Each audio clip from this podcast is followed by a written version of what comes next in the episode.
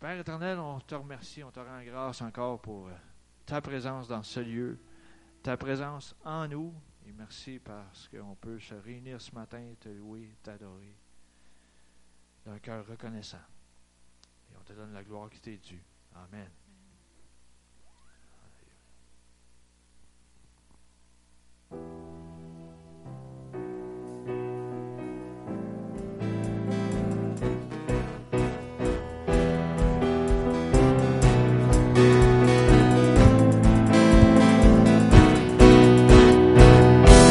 Remporter le prix, je te donne ma vie, ne vivre que pour toi.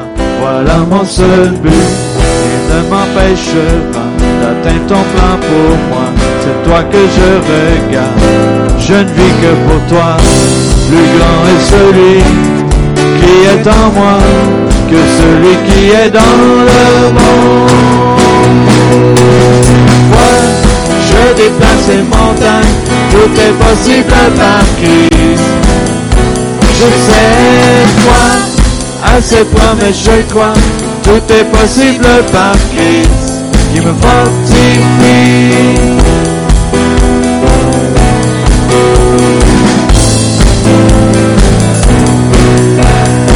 Pour remporter le prix, te donne ma vie, ne vivre que pour toi. Voilà mon seul but, rien ne m'empêchera d'atteindre ton plan pour moi. C'est toi que je regarde, je ne vis que pour toi. Plus grand est celui qui est en moi que celui qui est dans le monde. Moi, je déplace les montagnes, tout est possible par Christ. Je sais quoi, à ses promesses je crois, tout est possible par Christ qui me fortifie. Moi, je déplace les montagnes, tout est possible par Christ. Je sais quoi, à ses promesses je crois, tout est possible par Christ qui me fortifie.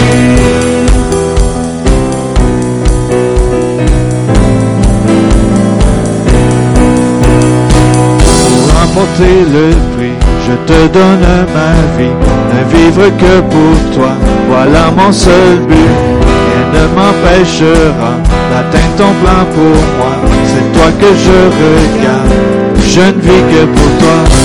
Plus grand est celui qui est en moi que celui qui est dans le monde.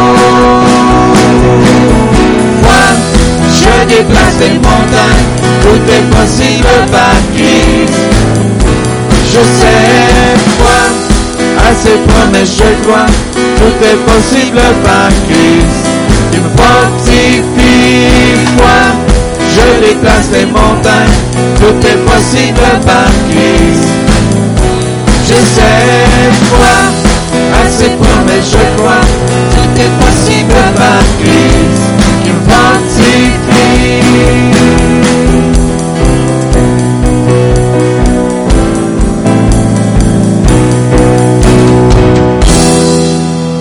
Alléluia,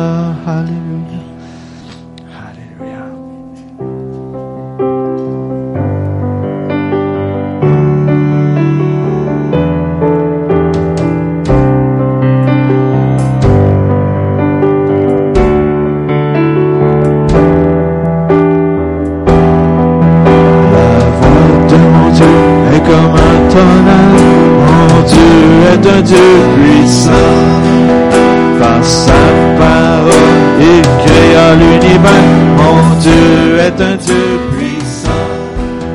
Les eaux se figent selon ses directives. Il change la rosée, il disperse la nuée. Son souffle produit l'évolution des nations. Mon Dieu est un Dieu puissant. Mon Dieu est un Dieu puissant.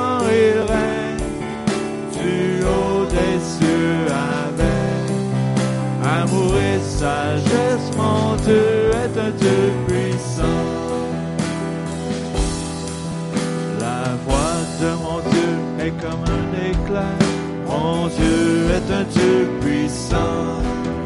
Par sa parole, il créa l'univers, mon Dieu est un Dieu puissant. Il insuffla la vie à l'homme par son esprit, il se rit de la part chasse toutes les terrains, ornés de fierté, d'éclats de majesté. Mon Dieu est un Dieu puissant. Mon Dieu est un Dieu puissant, il règne du haut des cieux.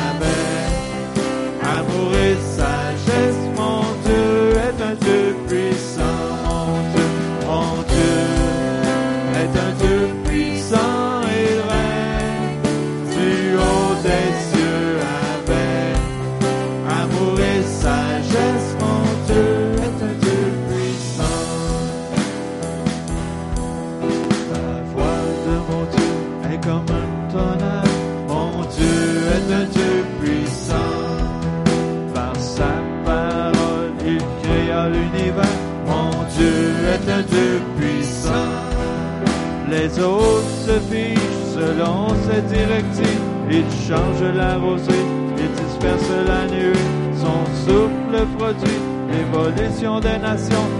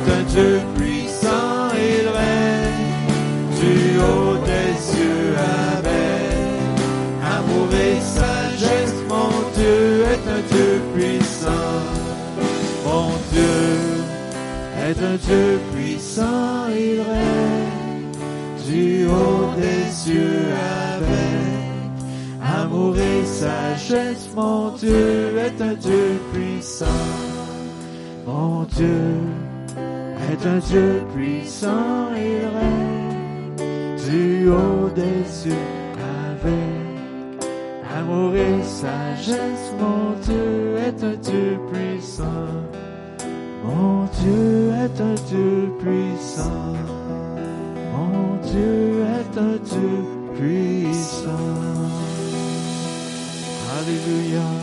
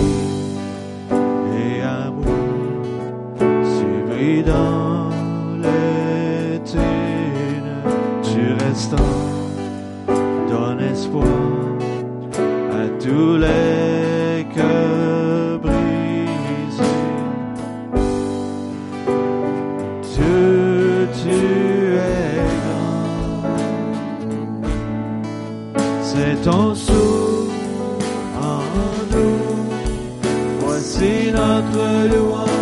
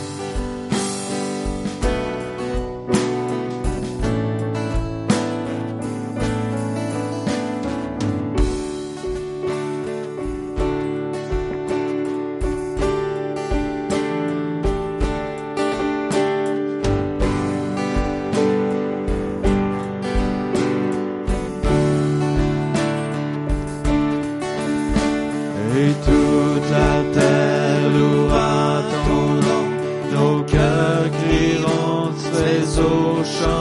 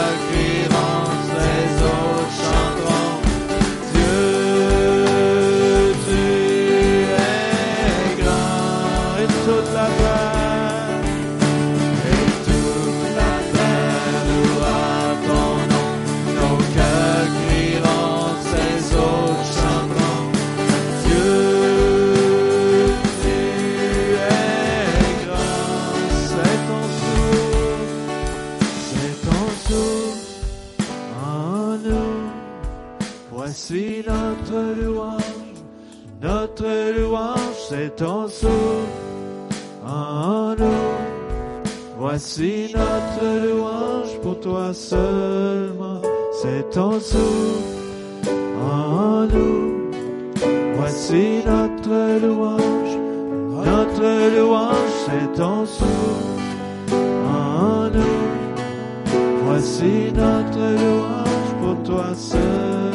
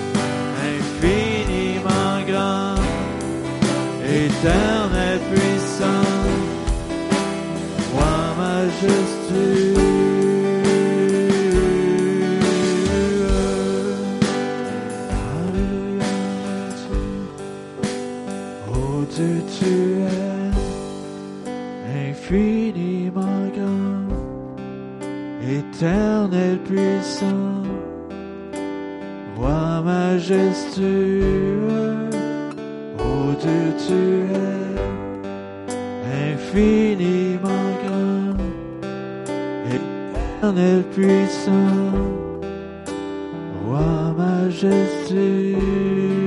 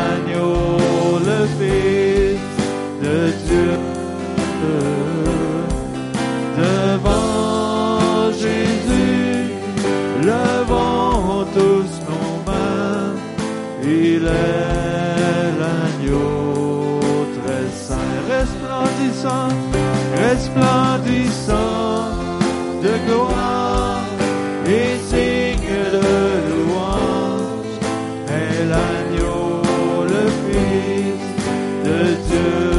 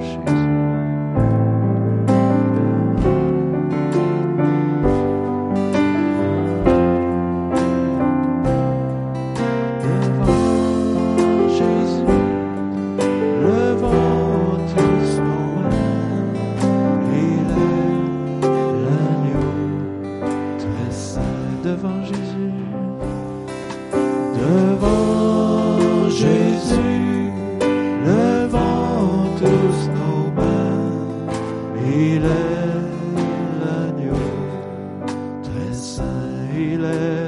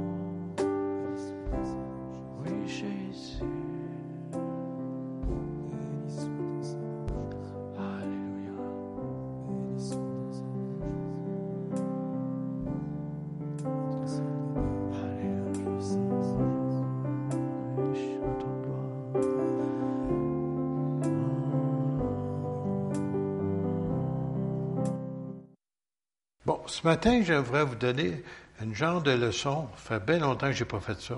Très même, très, très longtemps. Je ne m'en souviens même pas dans les fois que j'ai fait. Concernant euh, qu'est-ce qui s'en vient? Ai- on a parlé de l'Apocalypse. Plus ou moins. OK? Mais je ne m'attarderai pas là-dessus. C'est parce qu'on ne va pas dans l'Apocalypse ce matin. Mais j'aimerais vous dire que Dieu, longtemps d'avance, il savait toutes choses. Il savait tout ça. Il n'est jamais surpris. Il a tout sous son contrôle. Même qu'est-ce qui se passe à l'heure actuelle, il peut tout changer ça dans un instant. Alors, euh, bien entendu, on sait pour nous autres qui connaissons la Bible ou des étudiants de la parole, nous savons qu'il vient un système bientôt mondial. On sait que ce système-là, on l'appelle l'Antéchrist pour les chrétiens là, qui lisent la Bible. Eh bien, pour le monde, ça va être un grand chef, euh, un, per- un personnage très important qui va avoir le don d'apporter toutes les solutions, régler tous les problèmes, semble-t-il, des différents gouvernements. Puis le monde va l'acclamer, si vous voulez, comme un, euh, un dieu, pratiquement. Et puis nous, on sait que selon la Bible, c'est pas Christ, mais c'est l'Antéchrist. Alors, je ne veux pas m'attarder là-dessus, mais je vais vous montrer comment Dieu d'avance, il avait annoncé ça. Il n'a pas attendu à l'Apocalypse de Jean pour nous conter ça. Il en a même parlé à Daniel. Et quand tu lis l'Apocalypse, si tu connais moindrement un peu ta Bible, c'est que le livre de Daniel dans l'Ancien Testament et le livre de l'Apocalypse dans le Nouveau Testament, les deux vont ensemble. Il y a des détails qu'il nous a donnés dans un, dans l'autre, il y a d'autres détails qu'il nous a donnés dans l'autre. Et puis, chose étrange, c'est que Dieu euh, a révélé cela à un roi païen. Imaginez-vous. Dieu, tu dis, ah, il va parler juste aux chrétiens. Non, non, non. Juste aux juifs, pas nécessairement. Il peut servir qui qu'il veut. Il y a même une fois, il s'est servi d'un âne.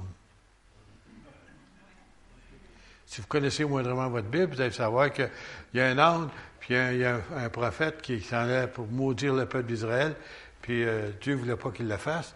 Puis là, l'âne, il a, il, a arrêté d'avancer. Puis il ne savait pas pourquoi. Puis il frappait l'âne, il ne comprenait pas. Puis finalement, le Seigneur dit, écoute, là, hey, l'âne, veux-tu lui parler? Puis l'âne parle au prophète. Hey, t'es assez fort, un doigt c'est ton chien, comment ça te parler? Tu sais, là, il faut que j'aie la tête dure pour attendre qu'un âne me parle. Mais en tous les cas, il a parlé, et finalement, il a dit ce qu'il en était, mais il ne pouvait pas maudire le peuple. C'était interdit de maudire le peuple puisqu'il était béni. Alors, je saute là tout de suite, on s'en va dans Daniel chapitre 2. Je vais vous faire une lecture, c'est assez long, mais de temps en temps, je vais sauter certains versets parce que je pense que vous êtes connaissants de cela. Mais pour se placer dans le contexte, dans l'histoire, c'est que le peuple d'Israël était le peuple de Dieu. Et puis, malheureusement, au travers des années, euh, ils se sont éloignés de Dieu, sont devenus idolâtres, sont devenus presque des païens, juifs, si vous voulez. Même ils offraient leur bébé naissant, si vous voulez. Ils les brûlaient vivants sur un, idole. C'était abominable. Et finalement, Dieu a eu sa patience a, finalement arrivé à, à, terme. Il a décidé d'arrêter tout ça. Puis il leur avait dit, par un prophète du nom de Jérémie, qu'ils étaient pour être amenés en captivité 70 ans. Pourquoi 70 ans? Ben, je m'en vais trop loin, moi, là, En tout cas, je vous dis pareil. 70 ans parce qu'à chaque sept années, il devait donner un repos à la terre. Il devait ensemencer pendant six ans, récolter, mais la septième année, un repos à la terre. Puis après ça, il recommençait. Il y avait tellement d'abondance qu'il n'y a pas besoin de semer et récolter sept années. Et c'était ce que Dieu appelait le sabbat de la terre. Il voulait que la terre se repose. Et aujourd'hui, si vous voulez, nous savons que si on repose la terre, ça, nous ça va permettre de reproduire plus plus tard. On le sait maintenant. Dans ce temps-là, les autres, ils pensaient qu'ils connaissaient mieux que Dieu. Ils ont décidé de ne pas obéir. Ils ont fait ça pendant 490 ans. Et si vous savez compter moindrement, 490 ans, c'est 70 sabbats qu'ils n'ont pas donné à la terre. Et ça a dit, parfait, allez-vous en Babylone, la terre se repose 70 ans. Vous ne avez pas donné? Moi, je vais y donner. Pour toutes les années, vous avez désobéi, elle, elle va se reposer, mais vous autres, vous êtes en captivité. Et bien entendu, le peuple d'Israël, comme je vous ai dit, il était rendu presque un peuple païen. De la manière qu'ils agissaient, ils adoraient des dieux païens, ils faisaient des choses abominables. Alors Dieu, finalement, a mis un terme, puis il a envoyé, il a permis que le roi de Babylone, Nebuchadnezzar, vienne et les emmène en captivité. Le temple de Salomon fut détruit. Et puis, euh, ils ont amené tous euh, des, appareils, si vous voulez, les vases qui étaient dans le temple, mais pas toutes. Il dit bien, si vous lisez le premier chapitre, qu'ils en ont amené plusieurs, mais ils n'ont pas tout amené. Alors, pour vous placer dans le contexte, maintenant, on est dans la deuxième année du règne de Nebuchadnezzar, ce grand roi qui est un empereur, si vous voulez. Alors, Nebuchadnezzar eut des songes. Alors, un roi païen a des songes. Mais ça, plusieurs d'entre nous, des fois, on appelle ça des rêves, dépendant de quel. Des fois, c'est dépendant de ce qu'on a mangé avant de se coucher. En tout cas. Il y a des gens qui ont des rêves de pizza. Mais en tout cas, euh, mais la seconde année du règne, bon, voilà, il y a eu un songe. Et il avait l'esprit agité parce que ce singe-là, ce, songe-là l'a énervé. Il ne pouvait pas dormir. Alors le roi fait appeler les magiciens, les astrologues, hein, comme un bon païen, les enchanteurs, les chaldéens, les, gens supposés connaissaient beaucoup, là, pour qu'ils lui disent ses songes. Ils vinrent, se présentèrent devant le roi, et le roi leur dit, j'ai eu un songe. Mon esprit est agité. Je voudrais connaître ce songe.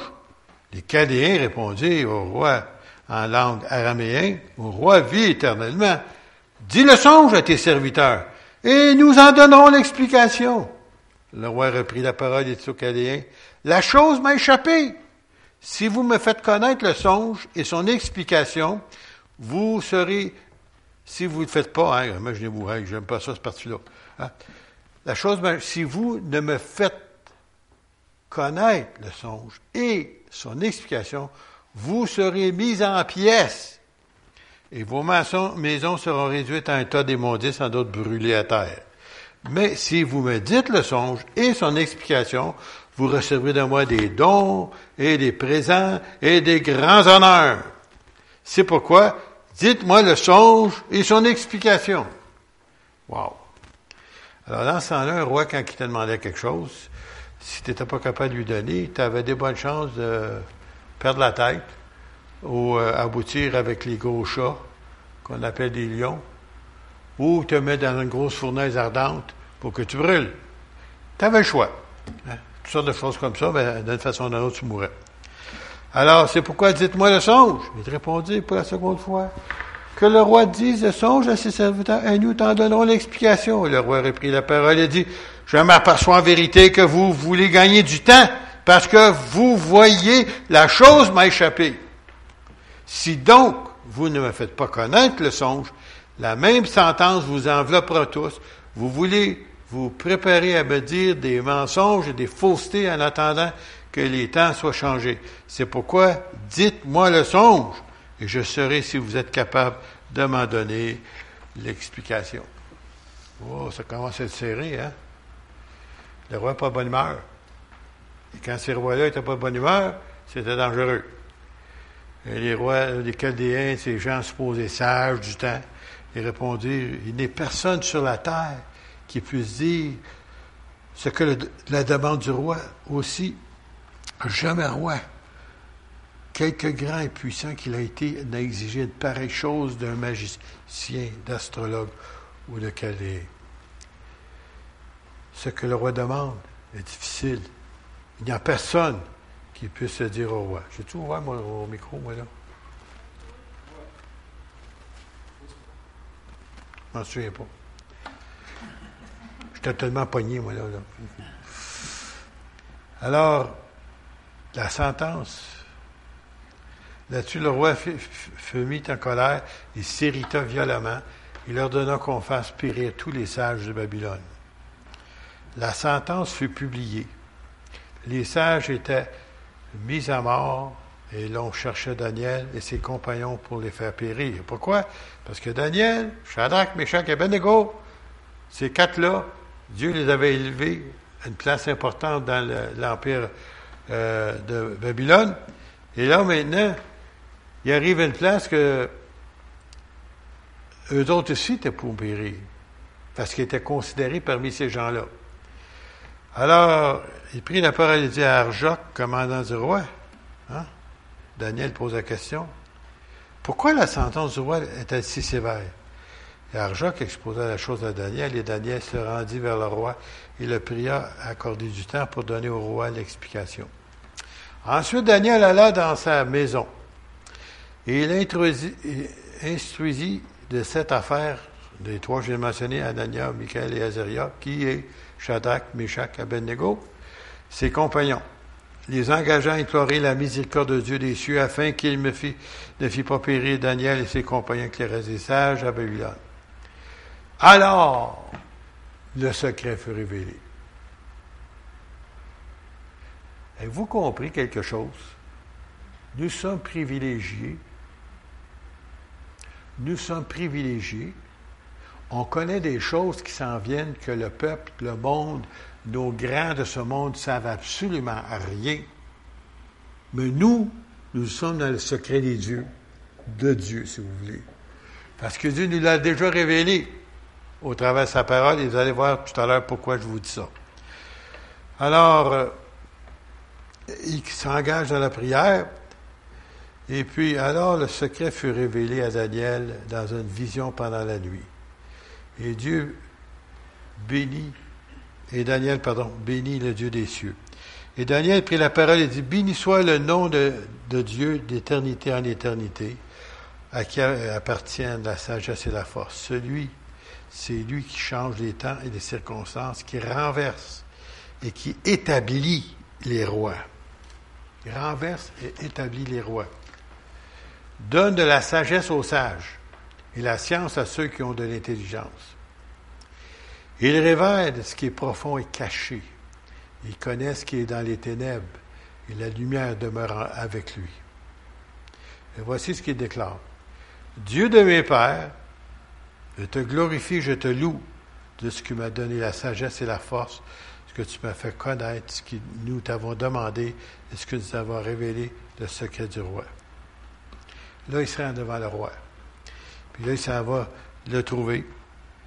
Puis euh, c'est le commandant qui lui dit, j'ai trouvé quelqu'un, son nom c'est Daniel, et ainsi de suite. Et il avait donné un nom aux autres parce qu'il donnait trop des noms selon leur Dieu.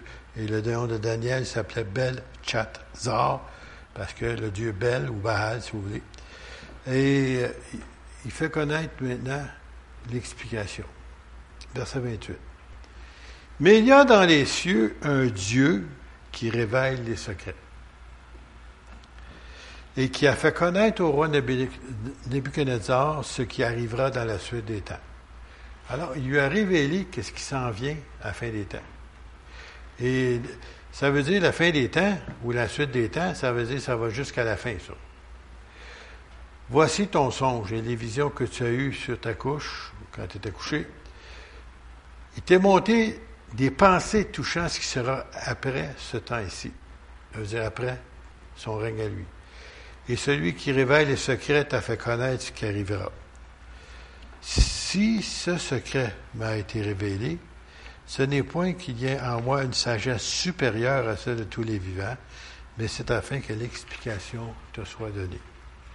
Alors voyez-vous, cet homme-là, il y a quelque chose qu'il faut donner de Daniel, c'est un homme qui marche dans l'humilité. Il ne se prend pas pour quelqu'un d'autre. Et regardez bien ça, verset 31. Au roi, tu regardais et tu voyais une grande statue. Peux-tu m'apporter ça, la grande statue, s'il vous plaît, Nancy? La voilà. Alors, à s'en allant, vous allez peut-être comprendre, parce que une image vaut mille mots. Hein. Alors, cette statue était immense. Elle a une splendeur extraordinaire. Elle était debout devant le roi et son aspect était terrible. La tête de cette statue était d'or pur. Sa poitrine et ses bras étaient d'argent. Son ventre et ses cuisses étaient d'airain. Ses jambes de fer, ses pieds en partie de fer et en partie d'argile. Tu regardas lorsqu'une pierre se détacha sans le secours d'aucune main, frappa les pieds de fer et d'argile de la statue et la mit en pièces. Bon, il y a une explication à tout hein, dans la parole de Dieu. Alors, euh, c'est pour ça qu'il prend le temps de y expliquer. Et puis, il ne comprenait pas ce qui se passe. Puis, verset 37, Au roi, tu es le roi des rois, parce que dans ce temps-là, il est empereur, car le Dieu des cieux t'a donné l'empire. Voyez-vous, là, quand tu regardes la statue qu'on avait tout à l'heure, la tête, c'était lui. La puissance, la force et la gloire. Il a remis entre tes, mains, en quelques lieux qu'ils habitent les enfants des hommes, les bêtes des champs, les oiseaux du ciel. Il t'a fait dominer sur eux tous, et c'est toi qui es la tête d'or. Alors, lorsque tu regardes la statue, la tête que tu vois, c'était l'Empire babylonien. Ça, c'est toutes des choses qui sont dans le passé. Mais quand cela a été dit, c'est à venir. Alors, c'est facile pour eux de regarder en arrière. Mais les autres, là, ils ne savaient pas ce que ça voulait dire, eux autres. Alors ici, alors après toi, il s'élèvera un autre royaume moindre que le tien, et celui qui, a suivi, c'est les Mèdes et les Perses. Après, son petit-fils fut renversé. Si vous vous souvenez, il y avait une main qui écrivait sur le mur, mais il n'y a, pas, de bras. Souvenez-vous de ça? Bon, en tout cas, ça a pris le temps, je vais expliquer ça, c'est trop long. Là. Mais en tout cas, le roi, son petit-fils, il avait connaissance de ça, mais il, s'est moqué de ça, puis il a bu dans les vases, si vous voulez, euh, du temple, de la boisson, ainsi de suite. Ils se sont enivrés, puis ils ont loué les dieux d'or, d'argent, puis toutes sortes de choses comme ça. Puis là, tout à coup, il a une main écrite sur le mur. Puis le roi, son petit-fils, il a eu tellement peur qu'il a changé de couleur. Avez-vous déjà eu peur ou euh, le sang s'en va? Des blagues? Mais plus que ça, il a fait dans ses culottes. C'est ça, exactement ça. Mais ils prennent des mots mieux que ça. Hein? Il dit les jointures de ses liens se relâchèrent. Bon, quand j'ai expliqué ça, quand on à l'école ACA, on est arrivé là-dessus. Hey, mais les enfants, quand tu parles de ça, les autres. C'était la folie furieuse. Mais juste pour vous dire qu'il a assez peur qu'il n'était pas capable de se retenir. Ben, cette nuit-là, il a perdu son royaume. Et c'est les Mèdes et les Perses, qui la prochaine qu'on voit ici, les bras, c'est eux autres qui ont pris le pouvoir après. Ah, c'est trop long de vous raconter tout, mais c'est d'histoire. Un jour, peut-être, je prendrai plus de temps pour ça. Comment c'est arrivé? Alors, après ça, il nous dit, puis, un troisième royaume. Et celui-là, c'est les Grecs. L'Empire grec, ici, qu'on voit, là. Je ne sais pas si le voyez, est encore disparu, Mais en tout cas, c'est l'Empire grec. Et euh, si c'était pas les Grecs, l'Évangile n'aurait pas répandu comme elle a été dit. Parce que le Nouveau Testament était écrit en grec. Et c'est eux autres qui étaient le, langage ou l'écriture du temps, et ça nous a permis d'avoir l'Évangile, imaginez-vous. Alors, au travers de ça, même si c'était des empires païens, Dieu s'est servi des autres pareils, malgré eux autres. Alors, il dit après ça, un quatrième royaume fait fort comme du fer. Et ça, c'est Rome. Et ça, sur un temps de Jésus, si vous voulez, ou un petit peu avant, euh, durant le temps de Jésus. Et après ça, il y a les deux jambes de fer. Ben après ça, les deux jambes de fer, ça, ça explique quelque chose. C'est que Rome, à un moment donné, était divisé en deux empires. L'empire était divisé en deux. Un était à Rome, puis l'autre était à Constantinople. je ne veux pas trop vous en donner, là. Peut-être faut vous perdre en m'en là. Mais pour moi, c'est clair. Ces deux jambes, c'est devenu. Ben après ça, et ce qui est arrivé, c'est les pieds. Et les pieds, c'est un mélange d'argile et de fer. Alors, on sait que le fer, c'est fort, mais l'argile puis le fer, ça se marie pas. Et ça veut dire ça va être quelque chose, c'est celui-là qui s'en vient, le dernier. A dix orteils, si vous voulez, là. Et c'est pour ça qu'il dit, comme tu as vu les pieds, les orteils en partie d'argile, de, du potier et partie de fer, ce royaume sera divisé, mais il n'y aura pas, il y aura en lui quelque chose de la force du fer, parce que tu as vu le fer mêlé avec l'argile. Et comme les, doigts de pied étaient en partie de fer et en partie d'argile, ce royaume sera en partie fort et en partie fragile. Et tu as vu le fer mêlé avec l'argile, parce qu'ils se, mêleront par des alliances humaines. Et c'est ça qui s'en vient, là. Peut-être vous n'avez pas encore remarqué, mais à l'heure actuelle, Monsieur le Pape, le 14 mai, il devait se rencontrer, mais avec euh, le coronavirus, ça n'a pas marché. Il veut rencontrer tous les chefs religieux ou les grands chefs religieux de ce monde, les sorciers, les imams, les bouddhistes, appelez-les tout ce que vous voulez. Puis ils disent, on, prie tout le même Dieu. Puis ils veulent s'unir ensemble pour former un genre de coalition religieuse, si vous voulez. Puis que celui qui va être en tête, c'est M. le Pape. Et il a remis ça au mois de novembre, à cause de ce qui se passe à l'heure actuelle. Mais c'est des choses qu'on vit maintenant. C'est pas dans l'avenir, ça, c'est maintenant. Alors, euh, lui, il est précurseur de l'autre qui s'en vient. Ben, je disais ça à quelques-uns dernièrement hein, qui n'étaient pas chrétiens. Quelqu'un qui a de la parenté chrétienne, mais il ne l'est pas. Puis je lui disais, lis euh, l'Apocalypse 13, 14, 15 et 16 il faut savoir ce qui s'en vient. Parce que celui-là, c'est lui qui prépare le chemin de l'Antéchrist et qui va aider et encourager le monde de le servir. Alors ici, il montre cela, mais regardez bien ça. Dans, le temps de ces rois, Dieu des cieux suscitera un royaume qui sera jamais détruit. Quel royaume, ça? Quelqu'un veut m'instruire?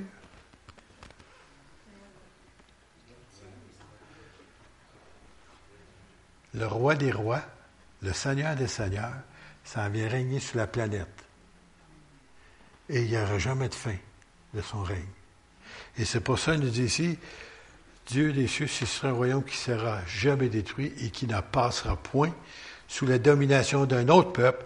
Il brisera et anéantira tous ces royaumes-là et lui-même subsistera éternellement. Alors c'est ça qui s'en vient, là. Euh, justement, ça fait pas à peine deux semaines. Cette valeur, je ne l'ai pas gardée, j'aurais dû le noter, mais je vais essayer de me souvenir plus ou moins qu'est-ce que j'avais lu.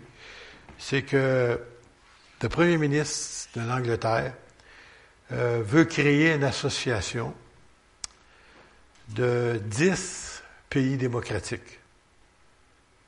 Il n'a pas dit douze. Il n'a pas dit huit. Il a dit dix. Et entre autres, le Canada est compris là-dedans les États-Unis d'Amérique, l'Angleterre, la France, l'Allemagne, je pense que c'est l'Italie aussi. Et je pense que l'autre, c'est peut-être le Japon. Je ne suis pas certain, je pense que c'est le Japon. Et finalement, il y a la Corée du Sud, il y a les Indes, qui est un pays démocratique, puis aussi l'Australie. Ils veulent former une genre d'association. Encore une fois, c'est une association humaine. Vous remarquez qu'on vient de lire, là? Il va y en avoir 10. Alors, est-ce que c'est ça? Point d'interrogation, peut-être. Mais ça m'a fait réfléchir. Parce que tous les événements, c'est en train de se placer. Est-ce que c'est ça? Parce que là, c'est juste, il est en train de le proposer. C'est pas fait, là. Mais il, veut faire ça. Et puis quand il me dit ça, quand j'ai lu ça, 10, wow! J'ai dit, Seigneur, ça se peut-tu? En tout cas, on va le savoir bientôt, c'est ça. Peu importe, nous, on est supposés d'être des personnes à réveiller, éveiller, sachant ce qui s'en vient. Et ce qui indique la pierre que tu as vue se détacher de la montagne sans secours de coup de main qui a brisé le fer, les reins, l'argile, l'argent et l'or, le grand Dieu a fait connaître au roi ce qui doit arriver après cela. Et le songe est véritable et son explication est certaine. Alors, il n'y a pas de, je sais pas, peut-être, on va voir. Non, non. Et aujourd'hui, on regarde en arrière, et c'est l'Empire babylonien, les Mèdes et les Perses, la Grèce, Rome, c'est tout arrivé. C'est l'histoire. Mais lui, quand il a eu ça, ça s'en venait. Puis ces gens-là, même à un moment donné, il y a un roi qui a permis au peuple d'Israël de revenir dans son pays plus tard, qui était un roi de Perse. Son nom, c'est Cyrus. Je te un petit peu de mon contexte. Mais lui, il était prédit dans, Ésaïe que Dieu l'appelait son serviteur. Il l'appelait même je crois c'est son berger, qui était pour les ramener en Israël. Wow, c'est écrit. Le gars est pas au monde. Qui savait qu'il les appellerait Cyrus? Dieu le savait. Et c'est Dieu qui a permis que cet homme-là, il y a 150 ans avant sa naissance, et tout ce qu'on lit ici, là, ici, là, alors c'était tout annoncé d'avance par Jérémie, ça. Qu'on vient de lire, là. Nebuchadnezzar, ainsi de suite. C'était écrit avant que le peuple d'Israël soit amené en captivité dans leur pays. Si vous lisez le livre de Jérémie, je pense que chapitre 47, il explique comment ça va arriver, puis il explique comment Babylone va tomber. C'est tout annoncé, puis c'est pas arrivé encore. Puis c'était arrivé exactement comme il avait dit dans Jérémie. Alors ici, je vais continuer un petit peu. Le roi adressa la parole à Daniel et dit, en vérité, votre Dieu est le Dieu des cieux est le Seigneur des rois. Il révèle les secrets, puisque tu as pu découvrir ce secret. Ensuite, le roi éleva Daniel, il le fit de nombreux et riches présents, et lui donna le commandement de toute la province de Babylone, et l'établit chef suprême sur tous les sages de Babylone. Et Daniel pria le roi de remettre l'intendance de la province de Babylone à Shadrach, Meshach et Abednego, et Daniel est en cour, dans la cour du roi. Imaginez-vous, tu es un esclave, tu es, amené à captivité, puis là maintenant le Seigneur te permet que tu arrives dans une place tellement élevée dans ce royaume qui était de Babylone. Je ne sais pas si je vous ai perdu en cours de route, là, ou c'était trop compliqué, l'enseignement. Avez-vous compris un peu ce que je voulais dire? Parce que moi, c'est clair, mais je ne l'ai pas compris. J'aimerais juste que vous compreniez que Dieu a tout sous contrôle.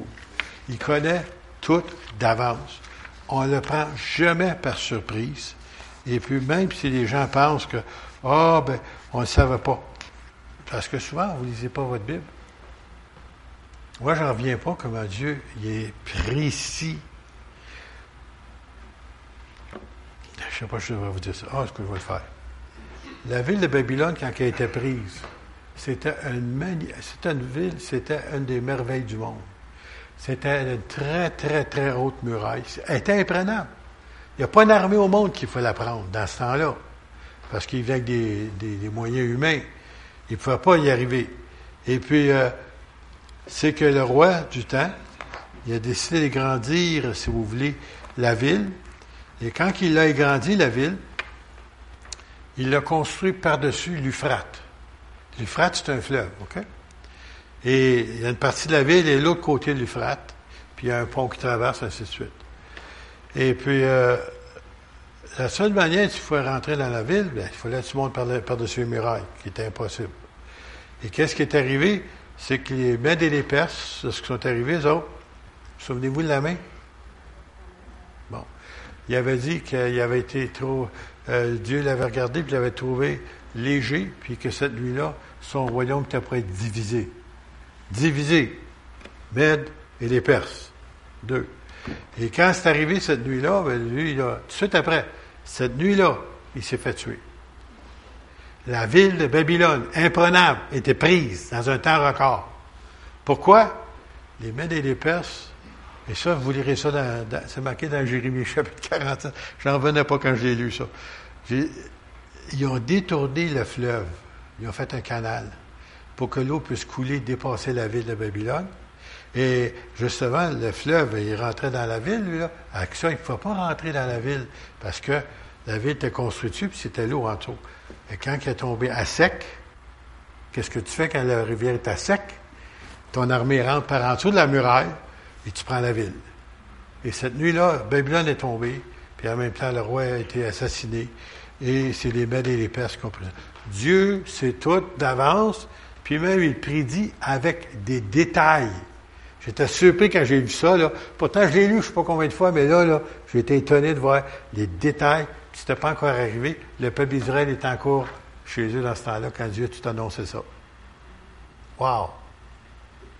Hey, ça veut dire ça qu'il y avait trois générations de rois avant que ça arrive, puis Dieu déjà le disait d'avance. Alors, je voulais juste attarder un petit peu là-dessus. Dieu voulant, peut-être que je continuerai plus tard dans Daniel, peut-être dimanche prochain, je ne sais pas. Mais il y a d'autres choses que je voulais vous dire là-dessus. Mais pour celui-là ce matin, je pense que vous en avez assez. Je vais dire que mon, mon professeur à l'Institut biblique, c'est de la viande puis des patates. Ça veut dire que c'est pas du jello. Ça veut dire que tu peux pas, hop, je vais passer tout de suite. Non, non, tu mastiquer un peu. Là. Puis il faut réfléchir un peu à ça. Comment Dieu a tout entre ses mains. Sa vie, votre famille, l'Église, même puisqu'on chantait anciennement, He's got the whole world in his hand. Il contrôle tout. Il n'y a rien qui arrive par hasard. Même si les gens pensent que oui, non, ça n'arrive pas par hasard. Dieu prend soin de ses enfants et de son peuple. Et même si le peuple d'Israël est en captivité, Dieu a élevé des gens jusqu'à une très haute place dans le, dans le, royaume païen, si vous voulez. Et Dieu s'est servi des autres. Alors, ça, ensemble, on a terminé par la prière. C'était plus vite que je pensais. Sans ça, je pourrais m'éterniser, puis je ne veux pas vous perdre en cours de route. Bon Père céleste, Seigneur, merci parce que tu nous révèles tes secrets d'avance. Et oui, Seigneur, nous savons que tout ce qui se passe à l'heure actuelle n'est qu'un précurseur de l'accomplissement de ce que tu nous as annoncé tellement longtemps de cela. Seigneur, nous voulons être prêts pour ton retour. Nous voulons être trouvés, Seigneur, pas endormis, mais nous voulons être trouvés avec de lampes, de l'huile dans nos lampes, afin que si tu tardes, Seigneur, aucun de nous va périr ou être laissé en arrière. Seigneur, merci, Seigneur, parce que tu nous as choisis. Non pas parce que nous méritons, mais c'est à cause de ta grâce. Merci, Seigneur Jésus, encore une fois, parce que tu es au milieu de nous. Et Seigneur, je te prie de toucher tes enfants qui sont ici présents physiquement, spirituellement, Seigneur. Viens rencontrer leurs besoins. Seigneur, qu'ils puissent ressentir que tu es avec eux et que tu veilles sur eux. Seigneur, nous te remercions car notre vie est entre tes mains. Amen. Amen. Amen.